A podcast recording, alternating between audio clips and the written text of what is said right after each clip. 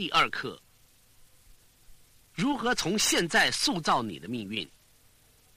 上集，掌握第一步，A 面开始。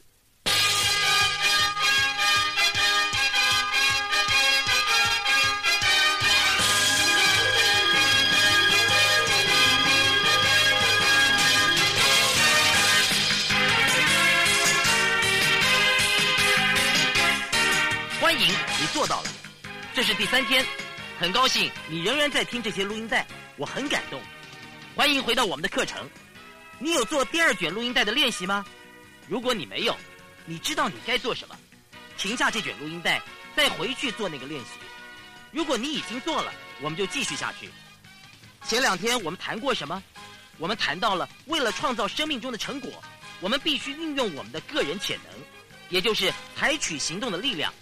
厘清我们想要的是什么，在任何情况之下，知道会得到什么样的后果，借由行动的贯彻到底，注意事情的成败与否，发展我们所谓的知觉敏锐，敏锐的去感觉，随时问自己：我离目标是越来越近还是越来越远？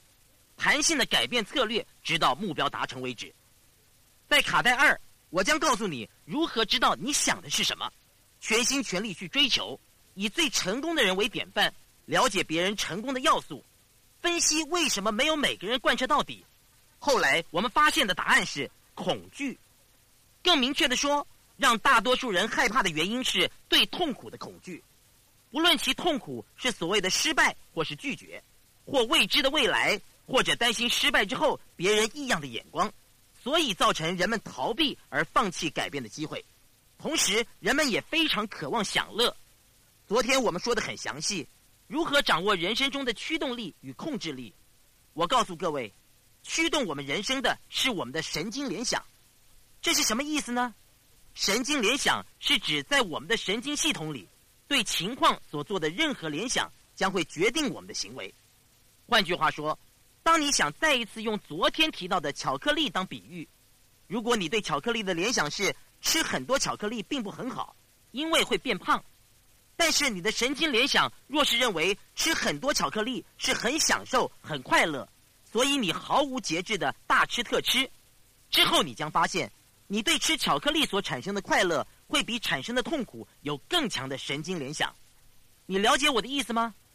人生由神经联想所驱策，所以我们的人生由我们对某种情况的联想所控制。你所联想的将会决定你的行为。举例来说。如果某人打你，而你把他这种行为联想为他因为爱你而打你，那么你将来会从这种情况之下获得快乐，也就是所谓的被虐待狂。如果你将节食联想为永久的快乐，也就是我变得更有曲线、更有体力、更有活力。如果你真的这么想，如果节食真的对你而言就是快乐、希望，那么我相信你会想要去节食。而且持续的去做，不会中断。相反的，如果减肥代表痛苦，那么你还会持之以恒的做吗？当然不会。所以你已经知道答案了。如果你把婚姻与失去自由联想在一起，而且在你的神经系统当中，这个想法比婚姻所带来的亲密或结合都强得多，结果会如何呢？当然是不好了。你的婚姻生活一定会有很多的问题不断的发生。尤其当你的伴侣认为婚姻是人生最大的快乐，而你却认为婚姻代表痛苦，如此不同想法的人如何能够拥有快乐的婚姻关系呢？所以，神经联想控制着我们种种的想法，而造成不同的结果。再说，如果你一直想开创事业，但是你一直没有开始，那是因为你将创业与痛苦联想在一起。是的，你想创业。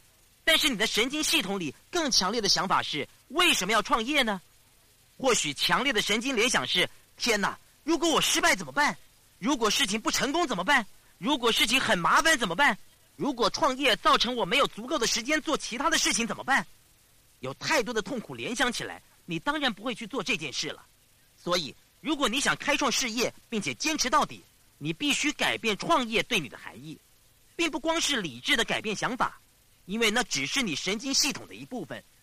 当你描述创业的时候，你的神经系统要有正面的联想，你要精神上觉得很快乐。当你对自己谈到创业的时候，你觉得了不起。无论何时你想到创业，你都打从心底的快乐。换句话说，你的整个神经系统已经将快乐与创业结合在一起，而将痛苦与不创业结合在一起。相反于我们之前所说的，创业代表着痛苦，我不想感觉痛苦，因此就不着手创业的情形。所以，如果我们想改变我们的生活，就必须改变我们的神经联想。事实上，你将在课程中学到的科学。叫做神经联想科学，也就是如何调整我们自己朝所希望的方向联想，而非朝自己所不希望的感觉或行为联想。尤其在这卷录音带当中，我们集中探讨是哪些主要的联想操纵了你全部的人生。因为如果你在这方面做一些小的改变，很多的事情将会马上轻而易举的改变。这就是一生成功的大秘诀。什么真的创造命运呢？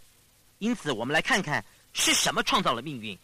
看看我自己，多年以前，我读过所有的书籍，参加各种的研讨会，听过各种录音带，而我的人生依旧不成功，因为大多数的人说，只要想法正面些，去追求就行了。但是问题是，人生当中有这么多的状况，还得费力才能够让想法正面一些。但是往往事不从人愿，总是有突发的状况困扰着我们，比如说。突然之间，我产生了负面思考，或者发生了某些事情，造成财务困难，而我必须马上为了三餐苦恼不已，或者为了别的事情而放弃目标。很多的事情不是靠想就可以的。换句话说，我们大多认为正面思考可以改变人生。我在这里告诉你，正面思考是好的，但是并不够用，因为正面思考的最大问题是你必须要一直去想正面思考，而对大多数人而言。当你在想他的时候，你已经太迟了，因为当你想的时候，头脑就已经在反应了。我们都很清楚，你我生活在一个即时反应的世界当中。如果我对你说长寿是什么，你会有什么反应呢？大概八成的人都会说香烟，对吗？这就是所谓的神经联想，它的答案是牢扣在你的神经系统里面。如果我一遍又一遍问你长寿是什么？你一定会马上不需要考虑的回答是香烟，因为它已经牢牢的连接在你的脑海当中。所以我们要做的不只是正面思考，我们要做的是去改变神经系统的反应。因此，如果你对减肥的反应是负面的痛苦，那保证你不会成功，因为一切不会改变，直到你改变神经系统反应为正面才会产生作用。你觉得有道理吗？如果写报告在你的神经系统里面是负面的。那么是浪费时间的，因此一切不会改变，直到你调整自己去做不同的联想。每次当你要写报告的时候，不论你如何尝试去做正面思考，还是提不起精神，你仍然会回到你神经系统所连接的地方，也就是写报告等于痛苦。如果在你的神经系统里认为婚姻对你而言是痛苦，但是因为你想结婚，所以你改变想法，认为结婚应该是快乐的，这样是不够的。因为日后婚姻的快乐与否是决定在你的神经系统里的想法。我要你知道，这些神经联想在控制并且操纵你的人生，因为他们操纵控制的是你的动机。你乐不乐意去做？你必须要了解到，你采取的每一个行动，不论看起来多小，都对你的生活有影响。让我这么说，这卷录音带对我而言就是在研究命运。只要在我们想法上做一些小小的改变，我们就可以改变行为。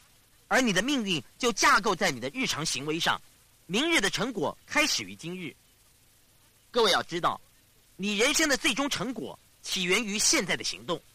换句话说，如果你研读命运，我相信你人生中的每一件事情将会有几点要素：第一，每件你在想或在做的事，将是行动的因。人生有着太多的因，就比如说，选择这卷录音带是行动的因。不听这卷录音带也是行动的因，不贯彻到底也是行动的因。无论你想什么或做什么，这些举动都将会对你的人生造成或多或少的影响。第二，每一个行为都有正反两面的结果，也就是你做的每一件事都将有其结果和影响。现在人生的第三要素是，你人生的每一个结果将会创造一个方向，也就是说。某一个原因带来了行动，产生了影响，而每一个影响堆在前一个影响上，将你带向某一个特殊的方向，而你使劲的每一个方向都有一个最终的目的地或者是命运。所以，人生中的重要课题是去决定我们希望我们的人生是如何，什么是我的最终命运，我希望我的人生最终有什么意义。之后，我们必须想：好的，为了要有那样的成就，我应该要相信什么？我应该怎么想？为了要有那些结果，每天我该如何做？你知道吗？决定下一个二十年的时刻是现在，而不是二十年后再来说后悔的话，那么为时已晚。或者抱怨老天，我当初应该如何如何？人生的关键就在于能够看到那层影响。我必须告诉你，在成长的过程当中。我很幸运的创造了影响巨大的神经联想法，那塑造了我，而我也要你知道，你的人生当中同样有许多经验正在塑造着你。我们想知道那些经验是什么，并非我们回到过去埋怨的说：“天哪，要不是发生某件事，我的人生会如何如何。”这些都是于事无补的。要知道，过去并不等于未来，但却是我们的借鉴。过去的哪些联想，直到今天仍然控制着你的人生。一旦你发现这些负面神经联想，你就可以改变它们。自我察觉有的时候是很有效的。当你了解这些负面联想所带给你可能的伤害是不必要的，那样只会产生苦多于乐。一旦你开始那样想的话，它就改变了。我们的想法就是那么的迅速。所以我们来看看生活中有哪些事情。只要你改变你对它联想的含义，就能够改变你的人生呢？是能改变你感觉和行为的含义，是你在日常生活中得到的结果，是你前进的方向，是你最终的目的地。所以，与你分享一些我个人的例子，对你一定有所帮助。因为我还不认识你，不知道你的故事。或许在分享我故事的过程当中，你会将他们和你个人连接在一起。你会看到你做的某些联想，让你觉得有能力。而有些让你觉得没有能力，在我成长的过程当中，我制造了一个改造我人生的有利联想。事实上是两个联想。我成长过程中第一个联想是我发现学习的重要性，尤其是学习如何改变自己的感觉和行为，以及如何帮助他人塑造其感觉和行为，改善他们的生活，帮助人们，一直对我来说是最大的快乐。所以自然而然的。我把学习如何帮助他人改变与一生的终极快乐结合在一起，这种联想驱使着我，让我产生力量。很自然的，我开始努力用功。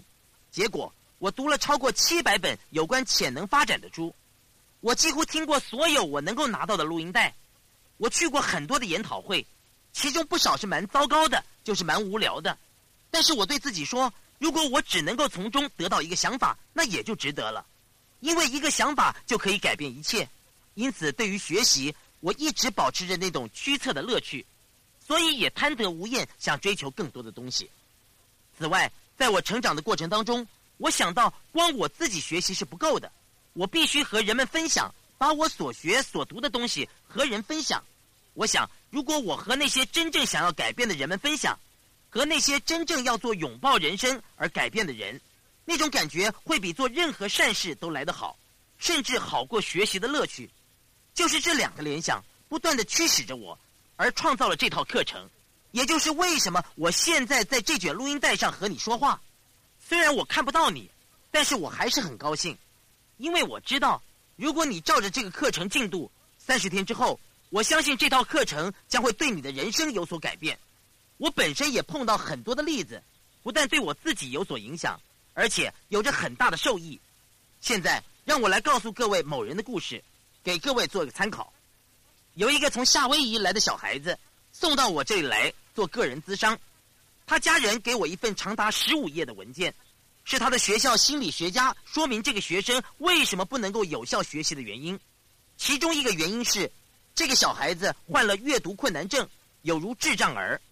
比如说，当他阅读的时候，会将字母看反。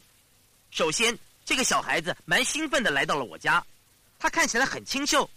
坐下之后，看到我在看他的文件、学校的报告，我马上看到他开始觉得痛苦，从他脸上的表情仿佛在说：“哦，又来了。”我把那份报告从头看到尾，并且观察那个小孩的反应。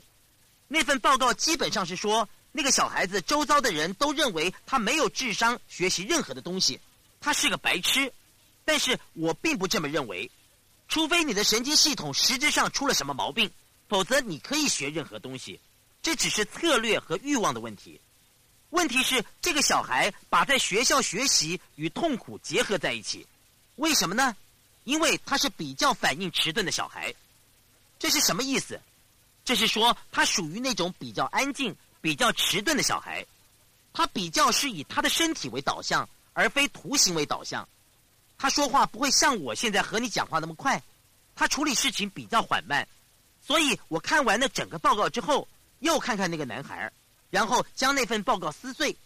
我对他说：“这些报告都是垃圾。”这个举动好像马上改变了他的处境。他开始笑。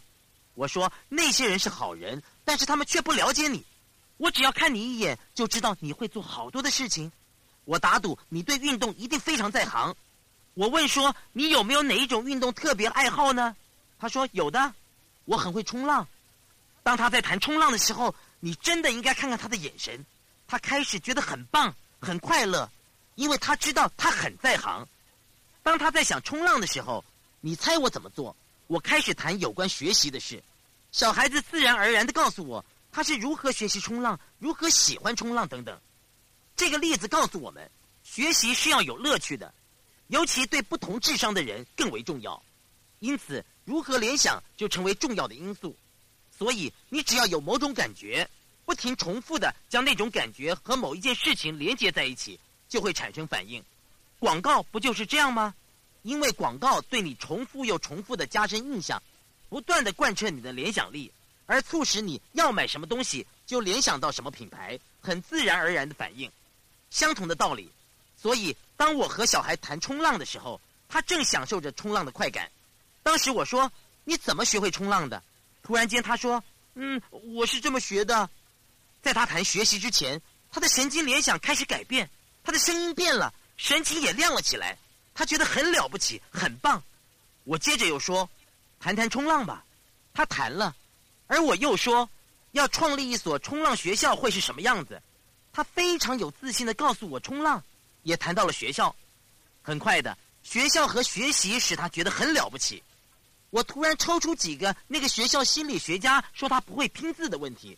我说：“我希望你假装现在正在冲浪，而且坐着，像你在冲浪的时候那样呼吸。我们要用你在冲浪的速度来拼出一些字来，好吗？”就这样进行了五分钟。突然间，他把所有他应该有困难的字全部都正确的拼出来了。换句话说。他以前有情绪障碍，我做的只不过是改变他对于学习的联想。当时那个小孩的成绩拿丁和戊，他回去后开始拿丙、乙以及甲，就只是这四十五分钟的神经联想改变，他的命运会因此有怎么样的改变呢？我并不知道，但是我可以向你保证一件事：这正在影响着他，而他现在正在做的事情将会是行动的因。你同意吗？不光是冲浪，这对他的学习以及自我形象的建立，现在都有着可观的影响。这影响他的自我认识以及自我能力的评估。而当这件事发生的时候，就将他带入一个全新的方向和截然不同的命运。我要你知道，当你在听这些录音带的时候，你不仅仅在学如何掌控你自己的命运，同时你也正在学习如何协助他人做改变。家人、朋友，你关心的人。事业伙伴等等，我不知道的人，看吧。一旦你学到如何掌控自己的人生，基于热诚和能力，你不会光去协助他人，你会和他们一起努力，使他们获得改变。如果你看到他们不做某件事，你会把他们拉到一旁说：“看，你不做这件事的唯一理由是你把太多的痛苦和他联想在一起。”但是让我问你一个问题：如果你不去做它，会有多痛苦？然后你会让他们运用神经联想来改变。本课程结束之后，你会有一系列的方法去做联想，让你在联想技术上驾轻就熟。现在，让我们看看另一方面的神经联想：付出让你联想到什么？付出对你而言有什么意义？付出时间、金钱，你自己又有什么意义呢？你对付出的想法和联想将会控制你的命运吗？多年以来。我对付出的观念是给予我所有的东西，底线就是一直给给给给，而永远不要接受任何东西。那样的想法让我觉得这一生都会很快乐，因为我认为如果我付出，人们就会爱我，会喜欢我，那就是快乐。所以即使在给予的当时有些痛苦，最后的结果会是乐多于苦。然而那样做的问题在哪里呢？他的问题在于。即使我自己成为烈士，我一直给给给，但是我却忽略了，我也剥夺了别人对我付出的快乐，因为我不让别人回馈于我，但是我毫不后悔。现在，我希望激励你检视你对付出的联想，因为如果你身为父母，你真的有机会去塑造你孩子的命运。举例来说，我有四个小孩，我记得当我最小的小孩杰瑞克四五岁的时候。对我而言，最重要的事情，第一就是教他爱去学校上课。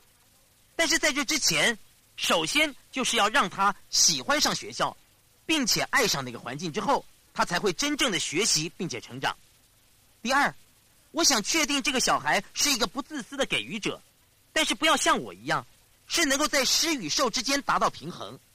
所以我试着让他和给予连接起来，教导孩子热爱付出。举个例子来说，最近他的奶奶顺道来我家，不知道为什么特别的阴，他带了很多的气球给杰瑞克当惊喜，他高兴极了，他感到兴奋的受宠爱着，他的奶奶也因为这样而很快乐，他的想法连接起来了，他看到自己的孙子高兴，自己也快乐，杰瑞克好好的拥抱了他的奶奶，我让他玩了一会儿气球，然后我对他说，要怎样做？你会比现在得到更多的快乐呢？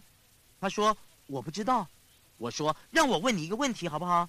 你可以保留这所有的气球，或者你可以将一些气球或者所有的气球送给老人之家的老人们。你想要怎么做呢？”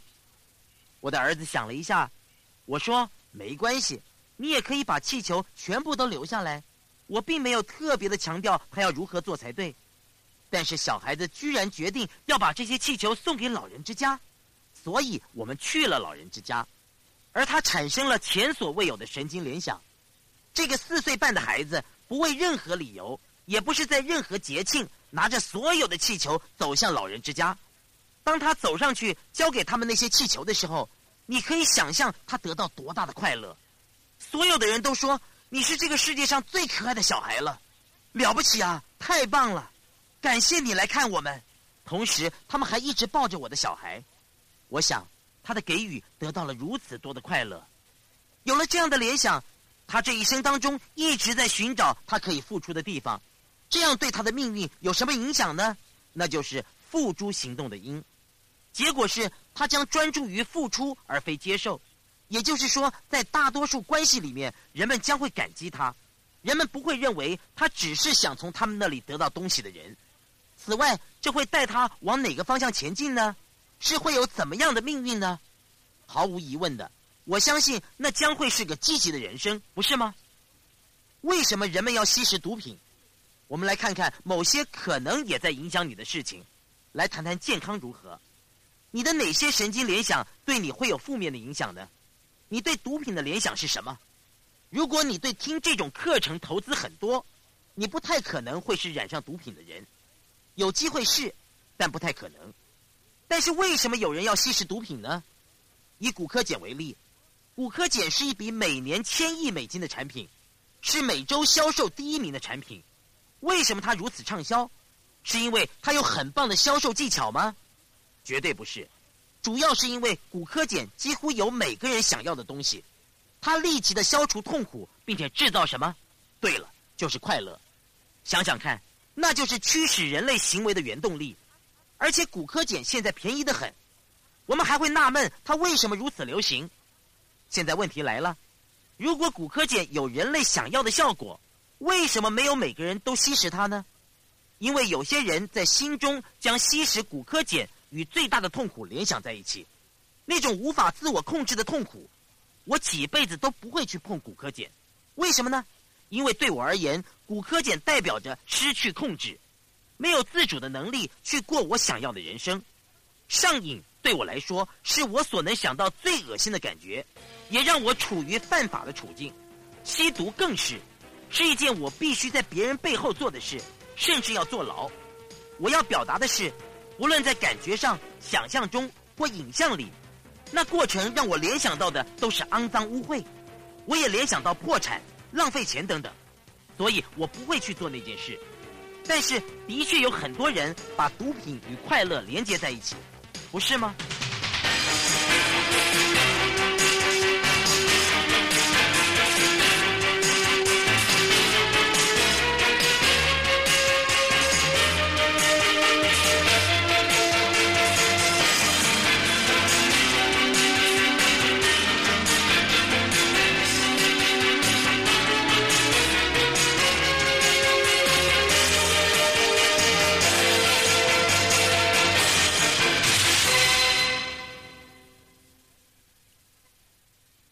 以上 A 面课程结束，请继续收听，谢谢。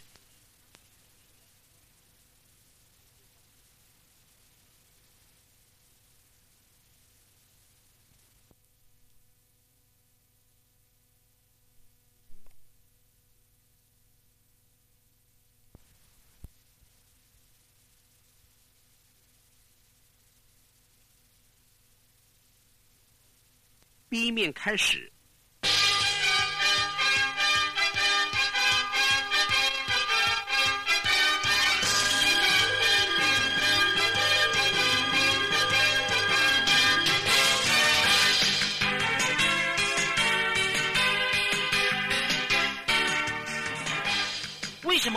这些联想呢？他们是凭空冒出来的吗？不是的，我在学校很幸运的看了很多影片。影片显示许多对毒品上瘾的人，那是六零年代。对我来说，那些是很恶心、可怕的联想。我甚至不记得那些影像，但是在我的神经系统里，毒品和强烈的痛楚连接在一起，所以我从来没有碰过毒品。那么酒呢？这是另一种长期围绕我们的毒品，造成我们已经设定把酒和快乐连接在一起。我有一个问题要问你。你第一次喝酒的时候真的很快乐吗？如果你喝了一些 whisky，会觉得好喝吗？当然不会。我到现在都没有发现过好喝的酒。但是你已不自觉的把酒与快乐联想在一起。不幸的是，别人教你这么联想的，是广告长期给予你的联想，也可能是一些偶像给你这个观念。但是它实际上是酒的制造商那个赚钱的人交给你的。现在考验来了。统计显示，大多数的汽车意外与酒精有关，那是美国的头号杀手。然而，大多数的美国人仍然经常滥用它。但是，我们的社会在转变，有些人并不喝酒，为什么呢？因为现在电视上，我们一次又一次的看到像抵制酒后驾车的活动，我们看到了宣导短片，让人们知道喝酒并不酷。坦白的说，饮酒过量的问题还不少呢，对于健康有严重的损害。如果你让朋友酒醉驾车，你也是杀他们的凶手。这样的联想使饮酒文化开始有了改变，就像抽烟文化的改变一样。现在喝酒的人明显的减少，而我从没有喝醉酒过。为什么呢？因为我有个绝顶聪明的妈妈，她是神经联想的专家。她当时还不知道什么是神经联想，但是她创造了那个方法，而我后来把它学了起来。有一天，我看到我每天喝酒的老爸又在喝啤酒。就像对许多美国人来说，那是人生的一大乐事。我想要像我爸爸，所以我也想喝一点啤酒。我跟我妈妈说，我也想喝啤酒，而我妈妈说不行，你不能够喝，你不会想要那么做的。你知道喝酒对你不好。如果对我不好，那为什么爸爸可以喝？那是因为他是大人。那我想当大人，好的。为什么我想喝酒呢？是因为我对他上瘾吗？不对，是因为我想像我爸爸。因为如果你像爸爸，会多有趣呢？你就会是个小大人了。所以我想和爸爸一样，我认为那会很快乐。我妈妈一直叫我不要喝，我就一直吵着要。还好我妈妈很聪明，她不再和我争辩了。她说：“你知道吗？我们来约法三章。如果我让你喝啤酒，那你就要像你爸爸一样，把这六罐全部喝下去，不可以停。就算你不想喝了，还是要把它全部喝完。你同意吗？”我说没问题，我不知道我当时有多大，大概是十一二三岁那个年纪吧。但是直到今天，我还记得那次经验。当时我开始喝，一喝心想：天哪，这玩意儿真难喝啊！但是我以为它应该很好喝的，所以我说：嗯嗯，爸爸很棒很棒。然后我再多喝一点，再多喝一点。它真的尝起来很糟糕啊！在我把整罐喝完之后，我说：呃，妈，呃，这样够了，不行，记得我们的约定吧。在喝第二罐的时候，或者是在喝第三罐的时候，我吐了整个桌子，也吐在啤酒上，吐的到处都是。然后我妈妈说：“继续喝。”我说：“不，不要，不要，继续喝。”你猜啤酒会让我联想到什么呢？直到今天，我甚至不能够忍受啤酒的气味。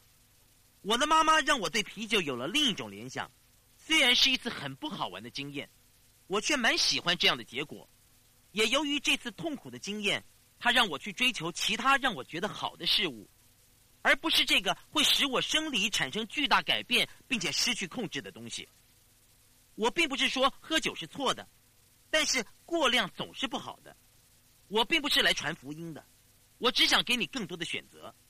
在第三集两卷录音带当中，你会学到各种感觉转变，或是所谓的状态改变。你完全不需要毒品、酒精或者是食物。去达到那样的效果，同时我也要你去控制，并且看看你行为的后果。对我而言，那就是研读命运，说出我现在有的联想有哪些后果，他们将会把我带到哪里？他们会把我带到我希望的方向吗？人们为什么要抽烟？为什么社会上有那么多的人抽烟？答案很简单，因为有人让抽烟和快乐连接在一起，那是人们的神经联想。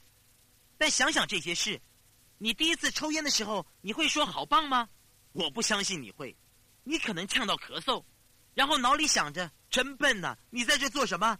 但是你还继续抽，为什么呢？因为你看到广告，朋友一次又一次的，你把什么跟香烟联想在一起？你受到熏陶。想想看，一群人某天聚在一起，他们说：“你知道吗？我们有个新产品，如果你让人们对它上瘾，我们可以赚上几十亿。”其中一个人说：“不过我们有个问题啊，就是我们的产品很呛鼻，而且它会残害人们。”其他的人说：“哎，别担心呐，人很笨的，我们只要灌输他们，把香烟和他们最想要的东西联想在一起就好了。比如说，哎，找个大明星来拍广告，借由广告，他们告诉你抽烟会让你得到哪些东西。想想看，你会得到什么？对了，你会变得很酷，你也会变得很独立，你也会变得很强壮。事实上。”你如果去打一架，所受到的伤害远比尼古丁要来的少得多。所以，当人们被灌输抽烟等于有无上快乐的时候，抽烟就变得很值得、很酷了。事实上，虽然当你抽第一口烟的时候，你可能会咳嗽的很厉害。另外，烟商也把抽烟和性感连接在一起。你不认为某人抽完烟之后闻起来很性感吗？那不会让你觉得很兴奋吗？我不知道你的想法。但是，如果你认为抽烟会让你放松，自然而然的你会抽起烟来。但是，如果你的联想把抽烟与笨、不健康联想在一起，你的脑袋自然而然的会告诉你停止、闭嘴。头脑如何想是主宰你行为的主要因素。现在你大概了解了吧？即使一点道理也没有，我们的神经联想仍然驱使着我们，不论是对与不对。你最好相信就是那样。这里有一个你一定知道的例子：二次世界大战的时候，日本人发展了一支叫做“神风特工队”的驾驶员，是要人们驾驶飞机撞击敌舰的自杀战术。他们如何成功的推行呢？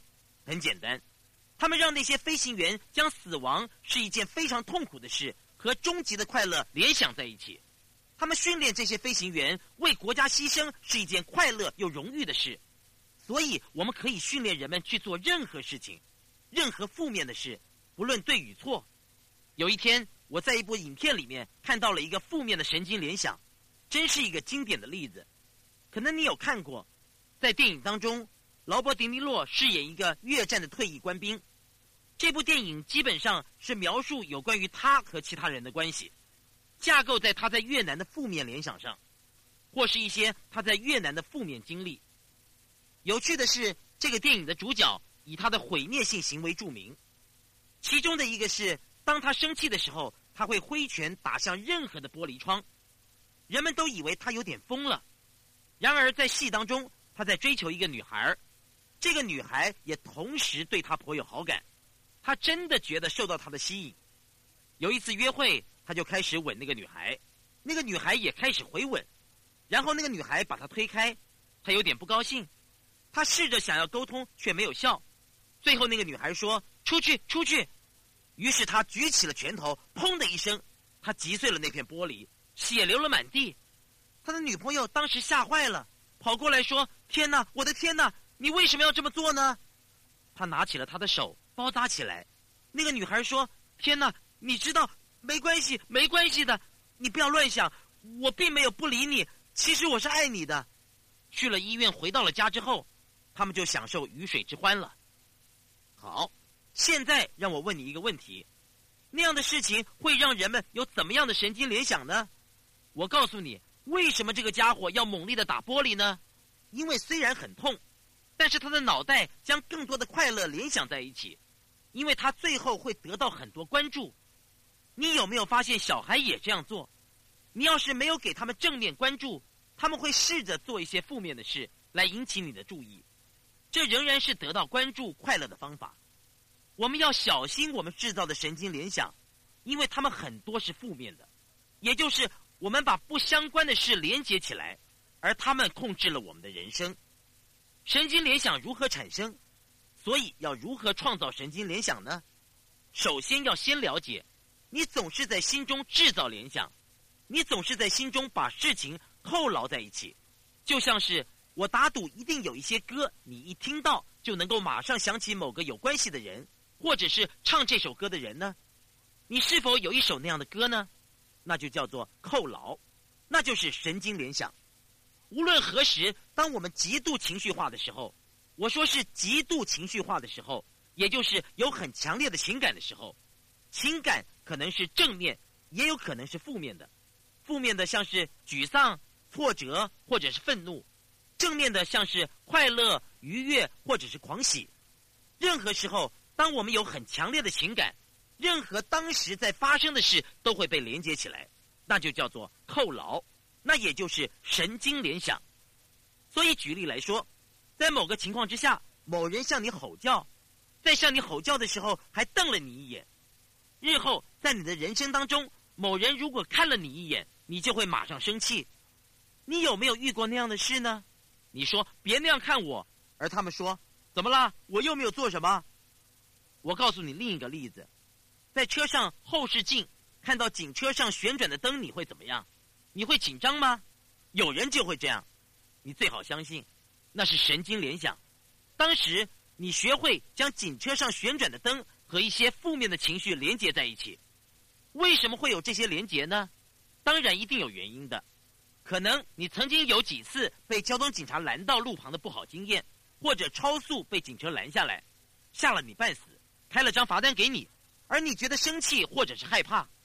或许那发生过很多次，所以。当你一看到警车的旋转灯时，你就有了状态改变；或者是你一听到那个声音，你就有了状态改变。这是不是有道理的分析呢？这又是一种扣牢。所以记得，当你处于高度情绪状态的时候，扣牢就发生了，甚至发生在我们不想让它发生的时候。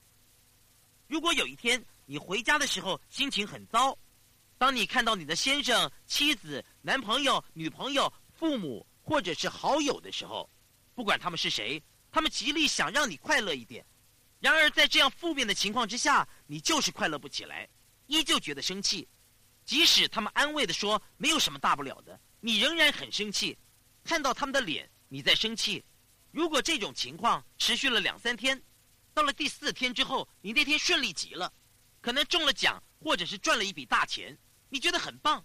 你等不及去见你的丈夫、妻子、男朋友、女朋友、父母、好友，你走进家门，觉得很棒，想和他们在一起，但是才进门，你一看到他们的脸，不到几秒钟，你觉得生气，或者是突然之间你没有理由的开始争吵，你有没有遇过这样的情形？我知道或许你没有，但是别人或许有。我的想法是你可能有，那就是扣牢。我们得小心。任何时刻，当我们处于情绪高峰，事情就连接起来了，那就是我们的回忆。你有没有注意到，当你想到某一件事情，你会想到另一件事？你会说：“我以前曾经去想那件事。”哦，对了，你记得那个吗？这种联想像网络一般的快速，那就是头脑怎么运作的。那些联想一直在发生，有的时候让我们充满无力感，有的时候则完全与事实无关。然而就会引发你的联想。我再告诉你一个例子：有一次我在研讨会上对着六百多人演讲，在台上常常走来走去，而在台上有一个铁甲武士，应该说是一套盔甲。当我一走进那个武士的时候，突然间我的麦克风因为静电而出现杂音，而当我走开的时候，静电似乎也消失了，所以我继续演讲。而当我走进那个同一点的时候，突然之间我的麦克风又出现了杂音。你可以猜到会发生什么？那些观众马上对我说：“问题出在那个铁甲武士上。”台下的听众大喊：“离那个武士远一点！”我说：“哦，你们将事实连在一起的速度真快啊！我不相信，我才做两次，你们就确定是那个铁甲武士？你们真的认为铁甲武士是问题所在吗？”我说：“我不认为是这样的。”我走离那个武士的时候，静电停止了。他们说：“看吧。”当我走近他的时候，静电又发生了。我走开，静电还在。我又走进那个铁甲武士的时候，静电就停止了。我看看观众说：“你们现在相信什么呢？”而他们看来很困惑。后来我们发现是车上的无线电，一部警车经过打断了我的讯息。看吧，在生活当中，我们常常把事情连接起来而不自觉。我们说我没有成功的原因是因为如此这般，或者是如果这样，那我的人生就会那样，或者是如果你没有那么做，这就会发生。但是我要告诉你，我们很多神经联想是没有事实根据的，虽然感觉像是真的，但是他们削弱了我们的判断力，因为他们和事实一点关系都没有。因此，在下一卷录音带当中，你将学到如何按部就班的改变你的神经联想。但是你已经知道它们是如何生成的。如果在你情绪高峰的时候，某件事情持续发生，你就会像巴夫洛夫的狗一样把事情连接起来。还记得巴夫洛夫吗？他是如何训练他的狗的？平常他不给狗吃东西，但是当他的狗饿的时候，他就拉铃。久而久之，他就拉铃，觉得饥饿；拉铃，觉得饥饿；拉铃，一直到饥饿和铃声被连接在一起之后。只要他一拉铃，狗儿们就觉得饿，即使铃跟那一点关系都没有，那就是广告商长期以来对你所做的事。现在是你自己的时候了，是你在心中对自己做广告的时候了。如果你想改变你人生的方向，你最终的命运以及你的感觉，你就要改变这些联想。看看身边最成功的人，看一两个简单联想如何改变他们的一生。看看德瑞莎修女。一个无私奉献的女人，为什么呢？因为多年以前，她想到，除非她大规模的帮助别人，否则这个世界上充满了痛苦。她也想到，如果她帮助别人，对她则是很大的快乐，而这掌控了她的一生。布鲁斯·史宾丁多年前将摇滚乐视为趋乐避苦的方法。再来看看迈克·杰克森，在他成长的过程当中，不能够不去练唱，不去练习意味着终极的痛苦。在他的家里没有练完，没有把歌唱舞蹈跟上进度是不准出去的，因为要避免痛苦，所以很自然的变得很棒，人们就注意到他，人们很关注、很欣赏他，也是因为如此，而使他成为歌唱领域里的顶尖分子。好，让我们再来看看大导演史蒂芬史皮伯。如果你想知道为什么他会成功，只要看看那些成功的人的神经联想就好了，那会告诉你是什么在驱动他的生命。史蒂芬·史皮伯是我认为最杰出的制片家之一，他的作品有力又有趣，能够娱乐到各种年纪的人，无论是小孩或者是成人。他为什么能够影响这么多的人呢？他显然是个天才，但是他如何成为天才的呢？天才只不过是智力目标贯彻到底。如果你每天都那么做，每天都使他更好，那么你就会成为别人眼中的天才，那就是所谓的力量。但是为什么他要这么做呢？为什么他要花这么多年才会有今天的成就呢？因为很久以前，当他还是一个小孩子的时候，他发现他从夏妹妹得到无比的快乐。长大之后，这种经验驱动着他一直想要如何获得这种快乐。后来他发现制作电影可以让我不在现场也可以吓到人，这种想法那形成一种驱动力。电影可以改变人们的状态和情绪，他爱死了这种发现，进一步的驱动着他。现在那不是他唯一的神经联想，却是其中的一个。所以我有一个问题要问你：哪些神经联想会把你人生带上你想要的方向呢？对于学习、成长、付出、金钱、挑战自我、冒险、人际关系、承诺、权利，你可以创造或改变哪些联想呢？有哪些是让你退缩的神经联想？而你需要哪些去让你充满力量的呢？我们来做个练习吧。明天我们将会告诉你。如何一步一步的运用神经联想？但是现在，先让我们有所自觉，并且做些改变，做一些功课，认清使你有力及无能的联想。这就是你今天的功课。现在拿出你的成功手记，我要你写下三个使你人生正面的神经联想，和三个至今仍在妨碍你人生发展的神经联想。举例来说，我告诉过你。对我而言，有利的联想是把酒和痛苦连在一起，因为我觉得那使我感到有利。我从来不喝酒，那使我生活更有劲，我健康也更好。我也告诉过你，将快乐与学习及付出连接在一起，也塑造了我的命运。我还没有提到的第三个联想是有关公共演说。对很多人而言，公共演说是他们能够想到最痛苦的事。在调查中发现。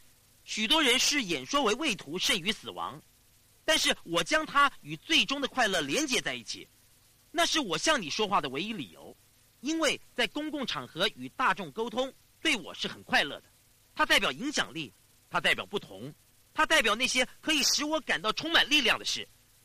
我先前告诉你的我的一些负面联想，我把赚很多钱和痛苦联想在一起，所以我没有什么成就，你知道吗？我会赚很多钱。然后故意破坏我自己，我以为赚一定量的钱还好，可是当太多钱的时候，那对别人不公平，因为别人没有和你一样多的钱。我有这所有负面的联想，而导致我无法突破更上一层楼。之后，我也把食物和快乐连接在一起，或者是吃很多东西代表爱，因此我重了十五公斤。所以你要列出那些使你有利和无能的联想。我要你把那些弄得很清楚，那将会塑造你的命运。我要你现在就去做，所以拿出你的成功手记，好好的想一想，不要只想一个，至少要想三个。哪三个联想使你人生走向正面？哪些使你成功的联想？还有哪三个联想削弱你的人生？只要把它们找出来。此外，如果你想去除它们，只要连接很多痛苦去保留它们，快乐去改变它们，你的头脑会找到路的。但是我们会告诉你之后的步骤。下一卷录音带当中，我们会学到神经科学调整的科学。拿出你的成功日记，开始做吧。明天见，热爱人生。